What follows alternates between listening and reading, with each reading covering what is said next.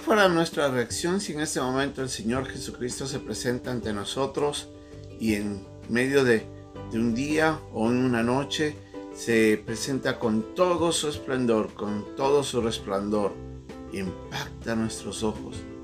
¿Qué hubiéramos hecho nosotros en ese instante? ¿O cómo tal vez hubiéramos actuado después de eso? En la historia de hoy día vamos a ver cómo estos tres discípulos, Pedro, Juan y Jacobo, se encuentran ante una de las historias más relevantes en la vida de Jesucristo aquí en la tierra, cuando Él en su gloria se manifestó en frente de sus discípulos y cómo esto impactó la vida de ellos. Es nuestra lección de día en un momento con Dios.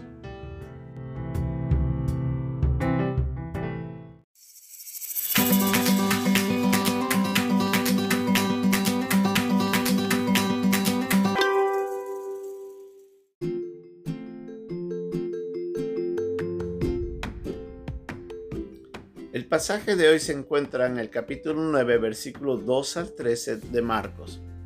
Seis días después, Jesús tomó a Pedro, a Jacobo y a Juan y los llevó aparte solos a un monte alto, y se transfiguró delante de ellos, y sus vestidos se volvieron resplandecientes, muy blancos, como la nieve, tanto que ningún lavador en la tierra los puede hacer tan blancos. Y les apareció Elías con Moisés, que hablaban con Jesús. Entonces Pedro dijo a Jesús, Maestro, bueno es para nosotros que estemos aquí. Llegamos tres enramadas, una para ti, otra para Moisés y otra para Elías, porque no sabía lo que hablaba, pues estaban espantados. Entonces vino una nube que les hizo sombra, y desde la nube una voz que decía, Este es mi Hijo amado, a él oíd. Y luego, cuando miraron, no vieron más a nadie consigo, sino a Jesús solo. Y descendiendo ellos del monte, les mandó que a nadie dijesen lo que habían visto, sino cuando el Hijo del Hombre hubiera resucitado de los muertos. Y guardaron la palabra entre sí, discutiendo qué sería aquello de resucitar de los muertos. Y le preguntaron diciendo, ¿por qué dicen los escribas que es necesario que Elías venga primero? Respondiendo él, les dijo, Elías a la verdad vendrá primero y restaurará todas las cosas. Y como está escrito del Hijo del Hombre, que padezca y sea tenido en nada, pero os digo que Elías ya vino, y le hicieron todo lo que quisieron, como está escrito de él.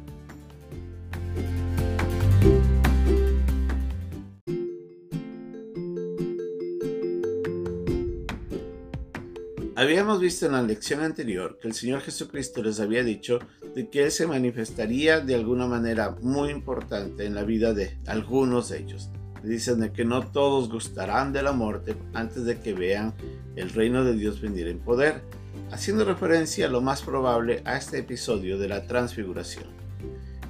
Dice la Biblia de que seis días después toma a sus tres discípulos, a Pedro, a Juan y a Jacobo, y los lleva a un monte alto y en Lucas nos registra que mientras estaba orando, él comienza a transfigurarse. Imagínese el, impacto de ese momento. Del interior del Señor sale una luz tan intensa que comenzaba a reflejarse, eh, eh, transformar la vestidura que él tenía, de tal forma de que se veía una ropa blanca resplandeciente. Nos dice en el versículo 3 de Marcos 9 que sus vestidos se volvieron resplandecientes muy blancos como la nieve, tanto que ningún lavador en la tierra los puede hacer tan blancos. Imagínense qué, impacto tan maravilloso. Y Pedro más adelante en su segunda carta nos dicen de que, de que ellos vieron la majestad del Señor y vieron la gloria de, de, Dios en ese momento cuando se manifiesta diciendo, este es mi Hijo amado en quien tengo complacencia a él oír.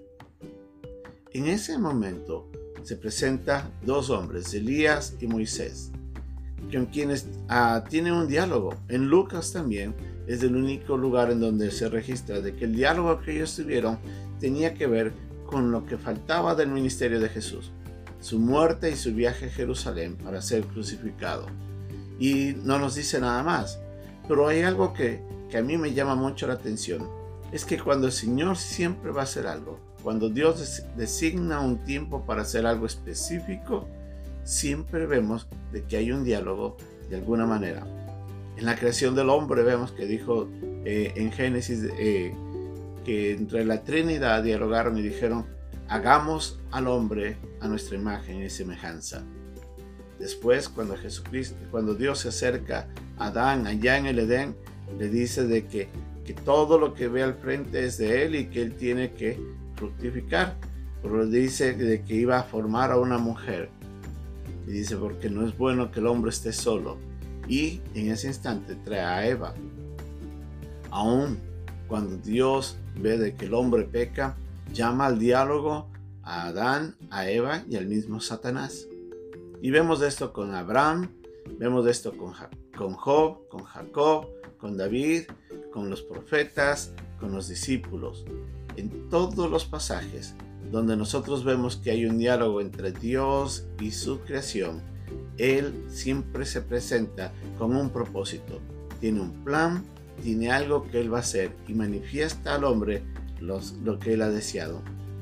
Cada uno de nosotros podemos tener esa misma experiencia.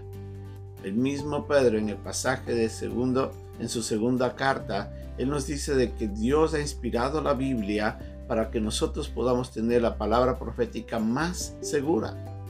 Quiere decir de que la experiencia que tuvo Pedro fue maravillosa, pero de que es mucho más seguro tomar la palabra de Dios y aprender de ella.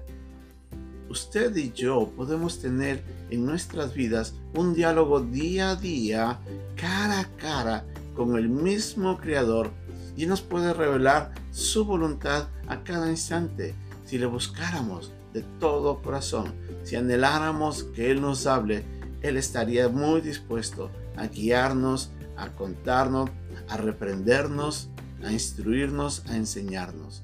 La palabra de Dios es la palabra profética más segura, a la cual dice Pedro, deberíamos hacer bien en escucharla usted y yo tal vez no vamos a experimentar algún día la transfiguración aquí en la tierra. Sí, veremos su gloria, la gloria, pero cuando estemos en su presencia.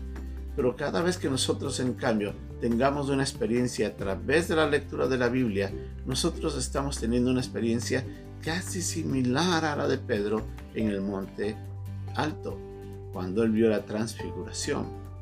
Nosotros, a través de su palabra, lo que Él nos ha dejado registrado aquí en la Biblia es algo que debe transformar nuestras vidas. Y usted y yo tenemos una oportunidad de tener esa experiencia maravillosa si cada día lo buscáramos. No deje de, tener tiempo con Dios. No deje de aprovechar las oportunidades que día a día tenemos para encontrarnos con el Creador que está siempre dispuesto a dialogar con sus criaturas y revelar su voluntad. Aprovechemos eso y disfrutemos de un diálogo celestial con nuestro Padre. Que Dios nos ayude.